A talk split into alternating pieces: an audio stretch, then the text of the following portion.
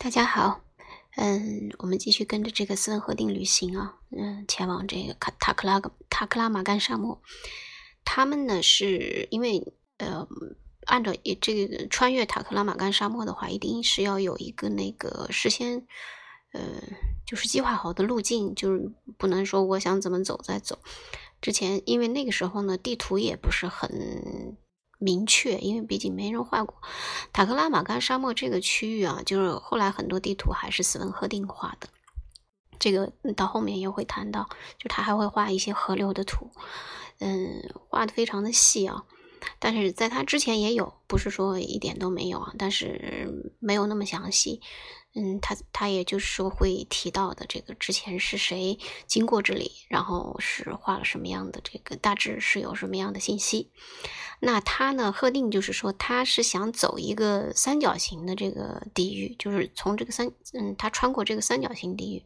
那这个三角形地域是怎么来呢？就说西面呢是以这个叶尔羌河为界。如果大家有地图的话，就是可以，嗯，参照地图看一下。西面呢就是从这个叶尔叶尔羌河为界，东面呢到这个一个就是叶尔羌河的支流和田河。就这个和田河呢，是这个以前它也叫呃，现在就是这个田地的田，之之前呢，它是叫这个田，就是一个门字框里面一个真，叫那个和田，嗯，也叫这个和田郭勒，或者说是和田达利亚。达利亚是其实现嗯，可以和这个它应该是一个突厥语，最早应该算是波斯语，就是达利亚，他们那个嗯，就是就是河的意思。这个呢是。塔里塔里木河上游的三个就是源头的河流吧，嗯，所以它然后是西是叶尔羌，东到这个叶尔羌河的支流和田河，然后南到昆仑山，就形成这样一个这个三角的这个大概三角地域这样一个形状，然后穿过塔克拉玛干。那他们这个行进路线呢，大概就是嗯从西往东了。那因为有因为和田河呢，它是一个南北流向的河，所以呢，他们是这样计划：只要没有在这个呃，因为它是这样穿过来的嘛，只要没有在半路上就死掉的话，应该是总之啊，早晚都会和这个和田河相遇的。所以这样的话，就呃是一个这个比较好的一个线路吧。就是说是你无论怎么样，你可能都会在这个。呃，途中嗯碰到一条河流，这个尤其是在穿过沙漠旅行的时候，我不太清楚现在的这个和田河的这个流量怎么样，是不是还有？因为当初在就是这些这个嗯西方的考古呃考古和探险家，他们呃写下来的一些这个河流啊，现在都断流了，嗯，不知道这个和田河现在是什么样一情况。如果有去过新疆，或者说是在新疆的这个听友，可以说一下。那就是说，呃，十年前就贺定说的那十年前，就一八八五年的时候呢，呃，有一个英国人，就是嗯，叫做这个两个英国人，一个叫克里，一个叫这个道格尔斯，还有那个著名的俄罗斯探险家，嗯，普尔热瓦尔斯基。嗯，就是以前赫定多次写过他啊，就这个人也是，呃，一直是像是这个斯文赫定的一个呃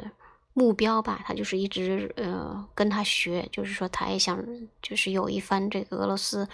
呃呃这个探险家的成就啊，因为呢就是这。这个普尔热瓦斯基，他曾经在这个中亚探险有九年，形成了三千三万多公里，所以其实是想想在那个年代啊，就十九世纪的时候，应该是相当可观的。他的这个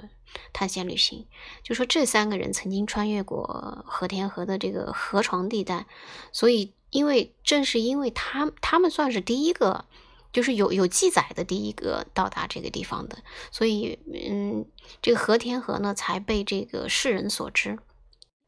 然后在河西岸，他们三个人就是发现了一个小山脊，把这个小山脊呢就叫做这个马扎呃达格山，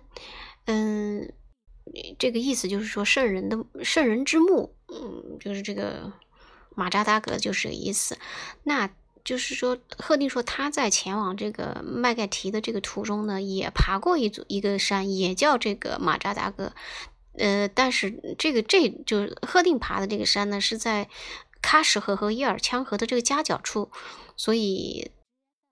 他就怀疑这两座山呢是同一座，但是呢，它是像，呃，从西北往东南横贯整个沙漠的一个山脉延伸出来的两翼，所以它是同一个名字。但是因为，呃，现在如果大家光听的话，可能没什么概念，就是看了地图的话就会知道有这个概念。其实这两个地方，因为它是两翼，其实，嗯，相隔的距离非常的远啊，但是他们叫一个名字，都叫这个马扎马扎塔哥。这个名字，那么，嗯，但是据就据此呢，赫定他就判断啊，他们就应该根据以往这个探险家的这个描述的话，他们应该能在山脚下面找到一些无沙的土壤，就是因为这都是沙漠嘛，就但是在那个地方可以，呃，发现一些无沙的土壤，或许还能够找到这个千年古文明的蛛丝马迹。呃，从麦盖提呢到和田河的距离是二百九十公里，但是呢，这条河有数不清的弯，就是河湾特别的多，所以我们实际走的路程比长长多了，因为他们不是直走，因为他们是沿着这个河床走，所以呢，呃，当时的这个计划是大概不到一个月可以穿越沙漠，这样呢就可以在炎热的夏季，呃，往这个凉爽的藏北高原前进，这是。一开始的这个计划，为此他们还带了一些毛皮大衣、毯子，还有冬衣，因为毕竟往藏北的话，嗯，尤其又是高原，还要翻山嘛，所以肯定是很冷的。那那里即使是夏天，也是白雪覆盖的。他们还带了武器，带了三支长枪、六把左轮枪，还有两箱这个弹药。他他 他每次这个路上都会带这些东西啊，因为之前也讲了一个是为了防身嘛，呃，另外的话就是他们也会狩猎，嗯，狩猎以后就是会做一些标本。那么他自己呢，带了三台照相设备，还有这个一千张的玻璃和胶板的底片。那个时候的那个，嗯，底片主要是玻璃底片为主，也有一些胶盘、胶片的这个底片，这算比较先进了吧。还有用于这个天文和地理测量的仪器，还有一些科学书籍。然后呢，还带了一本圣经。这就是他们整个的这个大致的形状。呃，接下来呢，他们就呃，因为呃，沿着这条路的话，就是说，嗯，一开始其实还是。比较怎么说呢？还是算是比较顺利的，因为那个时候是嗯三月底四月初嘛。那么到了四月十号的早上，呃，就从麦盖提出发了。然后因为带了刚才他说的那么多东西，所以这个呃骆驼的负担也很沉重啊。呃，然后他还提到，就是说是嗯，就是这个麦盖提村的嗯，就是因为之前他们那个村长，然后带着村民呢，就来给他们送行。然后但是他们发现，就是村民村民的神情都特别沉重啊。然后听到一个老人说，他们大概是回不来了。然后有的又说这个嗯。他们这带了这么多的东西啊，这个好像不太好，就是骆驼的这个负重太重了。然后呢，还有两个这个在当当地做高利贷生意的印度人，还给他们这个头上扔了几个那个硬板钱，就是就是就钱了，铜板。然后还说旅途愉快，就是然后就这个村的村民啊，就骑马送了他们还一小段路，还挺友好的。然后呢，他们的这个骆驼队呢是分了两队，一队呢，呃，第一队的领队呢是叫卡西姆，嗯，大家要记住这个人，卡西姆是，呃，是一个很有传奇色彩的人。然后第二队呢就穆罕默德，因为叫穆罕默德的人实在太多了，这个穆罕默德倒没有什么特色。然后他自己骑了一匹马。然后第二队里面就是，嗯，赫定在第二队里面打头阵，第一队的就是打头阵的是卡西姆。然后，呃，当时他坐的这个，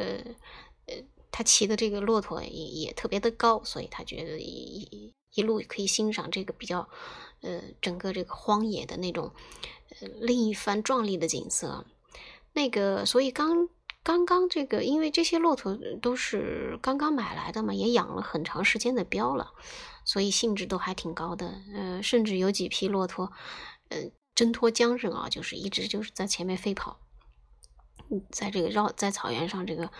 撒就是撒开蹄子狂奔，然后东西也都掉地下了，嗯，所以还好，就是说他们就前面就非常的愉快啊，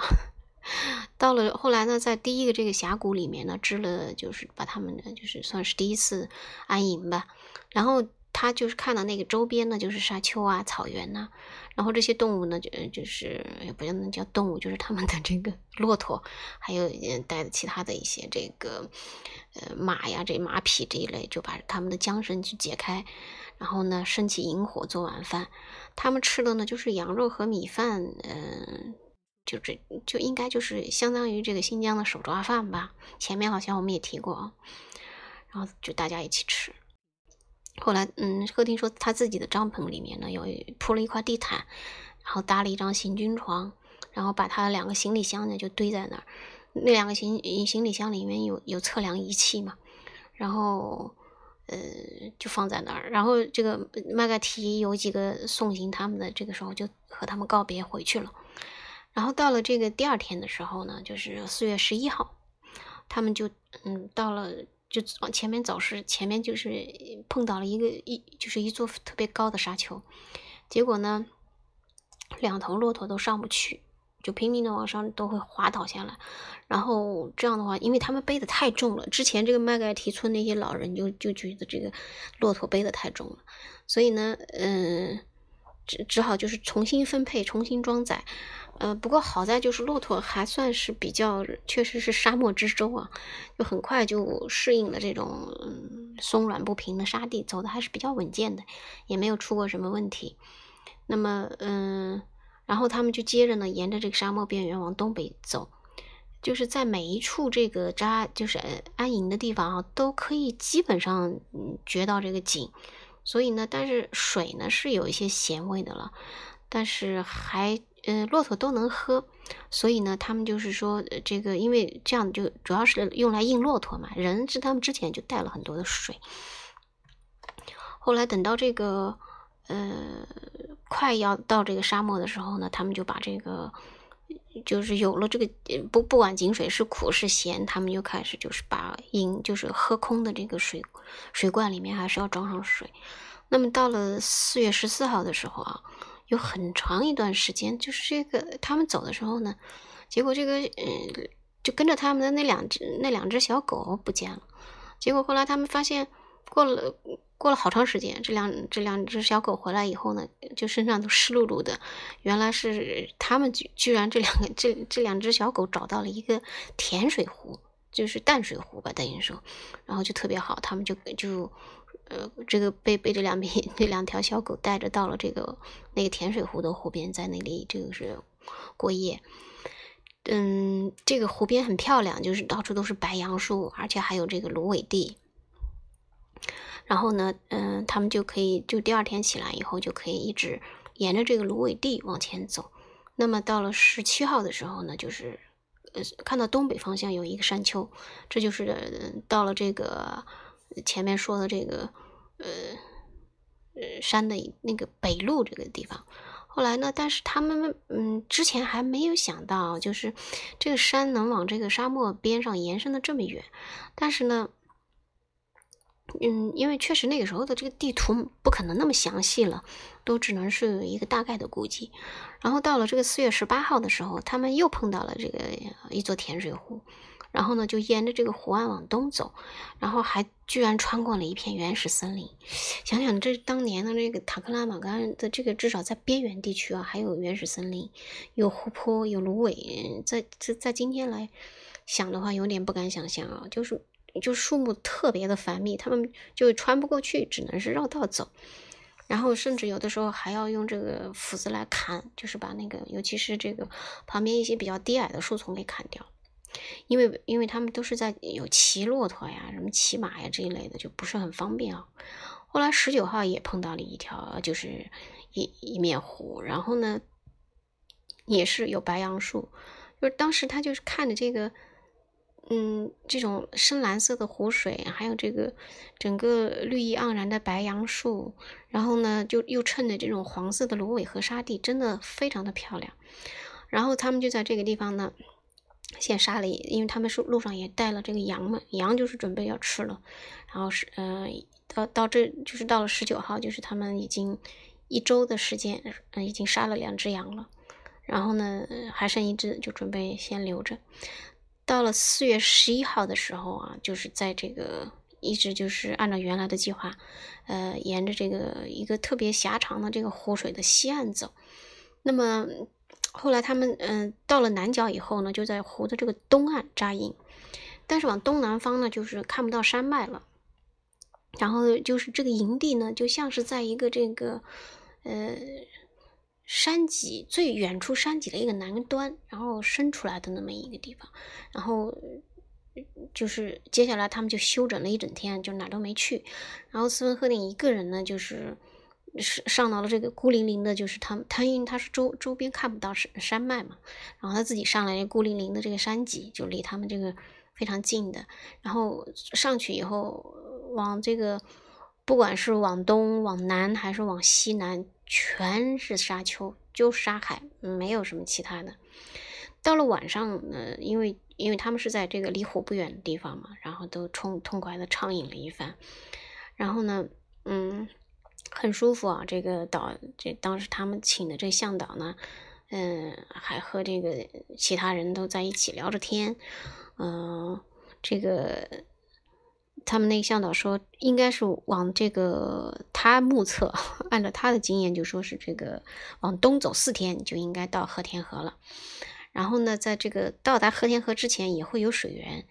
但是这样想，斯文赫定虽然说这个，嗯，是信赖这个呃他们的向导，但是他觉得还是要带够这个，要够十天喝的水啊。虽然向导说四天就可以，但是斯文赫定说为了保险起见，还是要带够十。这个够十天的水，因为实际的路程，以他的经验来说，都会比导游说的，呃，不，不是导游向导说的时间长。多带总归会比少带好嘛，因为沙漠上最大的问题就是，嗯，缺水。然后呢，就是他们就就去这个灌水了啊。贺定在那当当天的晚上，在这个湖边，然后呢，听着这个湖水拍岸的声音睡着了。然后呢，接下来他们又要继续。往东走，那我们就到下次看看他们又遇到了什么。好，再见。